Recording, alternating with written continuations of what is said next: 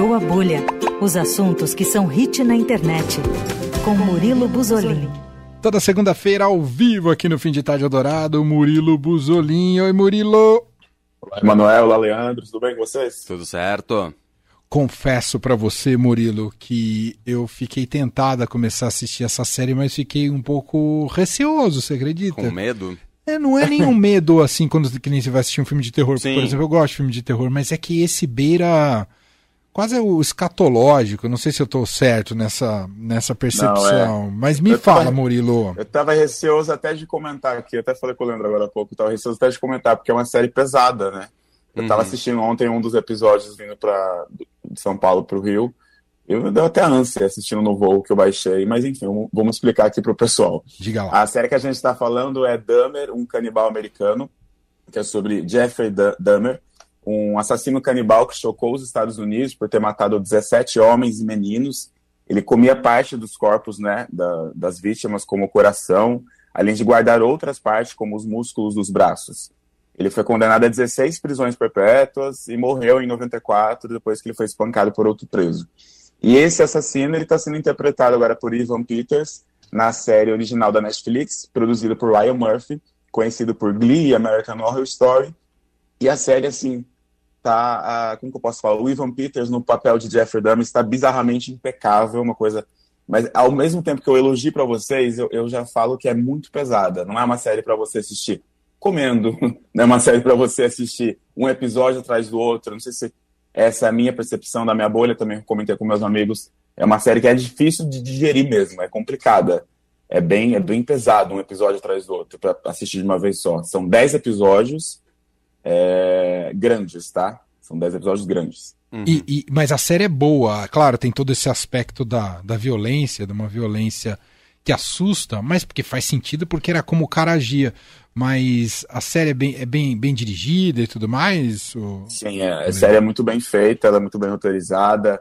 Mostra, é, ela, ela mostra primeiro como que, como que, como que o, o Jeffrey, né, adquiriu esses traços desde, desde pequeno até ele começar a matar, até ele, até sua primeira vítima, até sua última vítima, até a condenação. E até esse- essa retratação está sendo bem, tá bem criticada na- lá fora, porque muitas críticas di- dizem que o, o Ryan Murphy está quase que romantizando o Dahmer, porque já tem documentários sobre esse assassino, né? Alguns parentes das vítimas também estão se manifestando nas redes sociais, se perguntando por que mais um- uma produção sobre isso. É, críticos especializados, né, de cinema, de série, estão dizendo que o Ryan, o Ryan Murphy ele não está honrando as vítimas o suficiente, porque a série, até o quinto episódio, ela mostra como que o Jeffrey Dahmer, tipo, a- essa personalidade dele foi, foi adquirida ao longo do tempo, né? Porque desde pequeno ele, gost, ele gostava muito de colecionar, é, uma criança que colecionava carcaças de aves, então é uma coisa meio estranha, né? Ele ficava fissurado em ouvir barulhos de osso quebrando. E nisso foi mudando ao longo do foi, foi piorando, né? Ao longo do seu crescimento. E depois do sexto episódio para o décimo, é que ele foca mais nas famílias das vítimas e nas próprias vítimas. Então as críticas estão dessa maneira. E os elogios também, porque tem muita gente nova que não conhecia esse caso, ou muita gente que não conhecia mesmo, independente da idade. E tá rolando uma série de comparação de filmagens reais, né, da condenação do Jeffrey Dahmer com as, as cenas da série, que são praticamente idênticas. Desde o personagem até a atuação, o que aconteceu ali na hora, a ação, né? Então tá essa série, esse mix de, de, de críticas aí que deixou a série em primeiro lugar no Brasil e em primeiro lugar no mundo também. Uau. Ah, e é um pouco o sinal dos tempos uma série como essa, porque se você faz análises de mercado, né, de consumo, tanto audiovisual quanto de podcasts, True Crime é o gênero da vez, né, Murilo? É o gênero da vez. E eles retratam isso fielmente. Assim, eu quando eu falo que é difícil de, de assistir, é porque é, os detalhes da, do Jeffrey é porque, por exemplo, ele cozinhava e comia o coração de suas vítimas. Isso é mostrado na série. E, e o mais curioso é que metade das mortes, mais da metade das mortes que o Jeffrey cometeu foram de jovens negros. Então a série também mostra como ele passou tanto tempo impune, né? Tem uma vizinha que ficou muito tempo tentando alertar a, a polícia. E isso é relacionado também ao sistema carcerário dos Estados Unidos e pelo fato de suas vítimas serem classificadas como minorias, né? É assim, os detalhes são pesados, né? Partes do corpo no freezer, o cheiro que incomodava, se me permitem falar aqui, tem uma das uma, algumas vítimas, ele tentou até que ela se tornasse uma espécie de zumbi, colocando ácido na cabeça para ele aproveitar o corpo, é uma coisa assim pesada. Então, assim, para quem ouviu todos esses detalhes aqui, não tá querendo me matar de raiva, é, a série, a série, a série é, é bem pesada, porém ela é boa para assistir. Você fica num mix, tipo, não sei se eu continuo, não tô conseguindo. Entendo. É. Porque ela é bem feita, né? Ela é muito bem feita. Ela foi muito bem roteirizada, produzida. O Ryan Murphy tá, tá de parabéns aí, apesar das críticas. Eu adoro esse ator. Eu adoro. É. Eu vi aquele filme que ele faz um jornalista. Uh, que depois eu vou pegar o nome aqui, porque para variar minha memória, nessa hora ela dá uma boa travada. Uma indicação, inclusive, do Pedro Venceslau, que ele vai cobrir um país africano, agora esqueci o nome. Ele é um recém-jornalista formado, tenta emplacar matéria, né? Uhum. Como manda carta para todos os jornais. E aí ele encontra um veterano jornalista que é vivido pelo Al Pacino. Falou, cara, você tem que ir, aproveitando um pouco daquele ímpeto juvenil, falou, você tem que ir pro Quênia, era o Quênia ah, porque estava tendo a questão dos piratas. É Somália, perdão, não é o Quênia, é Somália. Tava tendo uhum. a questão dos piratas que né, pegavam os navios, sequestravam os navios e tudo mais. Ele falou: você tem que ir lá registrar.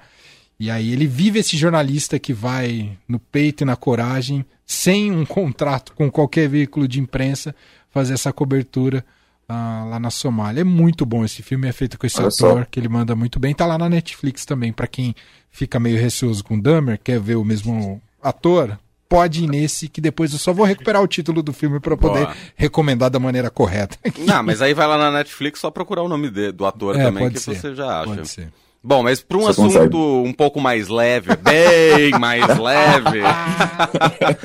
Vamos sair um pouco dessa área de séries, filmes e tudo mais para falar sobre um novo aplicativo que está virando febre aí entre algumas pessoas e que é meio que uma espécie de Instagram às avessas, Murilo.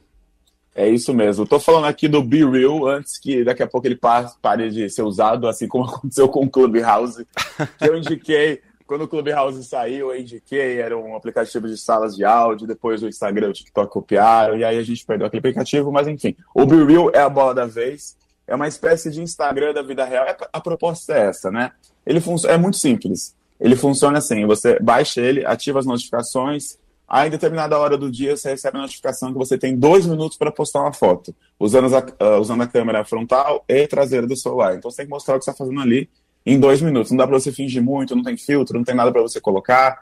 Então, uma rede social simples, um pouco mais do mesmo, aliás, muito mais do mesmo, hum. mas é que você tem dois minutos para postar o que você está fazendo ali no momento, e se você não postar, é, você não consegue ver as publicações dos seus amigos que, ele fizer, que eles estão fazendo naquele momento. Hum. Se você postar atrasado, também tem, uma, tem como você postar atrasado, mas vai ficar tagueado quantas horas de atraso, os minutos de atraso que você publicou aquela foto. É basicamente isso, não tem nada demais, mas é, é o aplicativo do momento que eu estou vendo surgir faz umas duas semanas. Eu falei, Deixa eu comentar lá com eles na Rádio Dourado antes que esse aplicativo caia. Você está pegando a bolha sendo furada, é isso, é, né, Murilo? Nesse momento, o Bill está sendo o aplicativo da hora, mas possivelmente daqui a um mês não seja mais. Então, quem quiser testar. E aí é assim, ele, é, ele te manda uma mensagem a qualquer momento do dia. A essa, qualquer momento. Essa mensagem vai ao mesmo tempo para todos os usuários ou não? Para cada usuário é um momento diferente? É, para cada, cada usuário um momento diferente, você adiciona seus amigos, aí vê o que eles estão fazendo naquele momento. Desculpa, é, para todo mundo que está adicionado no seu contato é o mesmo horário, só que tem um dia que você pode postar uma vez só, uhum. quer dizer, eles avisam uma vez só, e tem dia que chega a notificação duas da manhã, obviamente, vai estar tá dormindo ou não, e aí você vai publicar atrasado. então, assim, é, não tem muitas regras, não tem muita funcionalidade por enquanto, só que virou uma febre no momento, então as pessoas estão começando a usar, está popularizando sim, e não tinha, deixar, não tinha como deixar de falar aqui para vocês. Você é uma tá... coisa muito simples. Notificou, tem que postar uma foto frente e verso. Você está no Be Real, Murilo Buzolin? Eu estou no Be Real. Ah, lógico, o Murilo tem que testar, né? Eu tenho que testar. Eu, tenho eu, eu baixei meio assim, ah, é. vamos lá, né? Mais um. Aí me peguei no terceiro dia, ansioso. Não vai vir notificação do Real hoje? Você já tá captando o espírito da coisa já. E tem sido, já. tem sido uma experiência divertida, pessoalmente falando? É engraçado, porque você vê, tipo, você recebe uma notificação, tem gente é, levantando da cama, tem gente num consultório, uma coisa assim muito simples, assim, nada demais, né? Mas é engraçado ver, porque não tem. Você tem dois minutos para tirar foto. Não tem uhum. como se fazer uma pose ali, fingir alguma coisa, fazer uma foto cenarinho. é verdade, não é? Não é, é de uma, alguma maneira tentar uh, se contrapor ao Instagram, a lógica Exato. do Instagram, é. né? buscar alguma originalidade nesse sentido na maneira como a gente se registra e registra o mundo ao nosso redor. Entendo que é por aí, né? É por aí. É o mundo é para você ser real sem filtros. Perfeito. Muito bom. Para fechar, então, tem só mais um assunto porque o mundo foi surpreendido com uma possível, provável atração do próximo Super Bowl. É isso, tá confirmado agora, tá? Hum. Rihanna que tá fora, tá fora aí da, da, da, do mundo da música desde 2018, foi confirmada, postando uma foto segurando a bola do futebol americano em seu Instagram e depois a NFL também confirmou, ela é a próxima atração do Halftime Show do Super Bowl 2023. Ela está em atos de música aí há muito tempo. Confirmou a sua volta e todo mundo está comentando, vários artistas comentando no post dela. A foto dela segurando a, a bola de, do, do, jogo de futebol americano já virou meme. Várias marcas dos Estados Unidos estão usando para divulgar seus produtos. Rihanna, como sempre, visionária, antes de tudo. Muito bem. O Super Bowl já tá chegando? Já tá acabando a temporada americana? Do, do... É sempre no começo do ano, né? Ah, então, então tá bom. Então tá no, tá no miolo da temporada, provavelmente, né? É, Rihanna que aí tá há muito tempo só no, no, no ramo de beleza, vendendo maquiagem. Muitos memes também surgiram dizendo que a bola era, na verdade, uma bolsinha cheia de maquiagem. Mas, na verdade, é, é a volta da Rihanna pra música, muito aguardada, né? Uma das maiores artistas pop internacionais que a gente tem.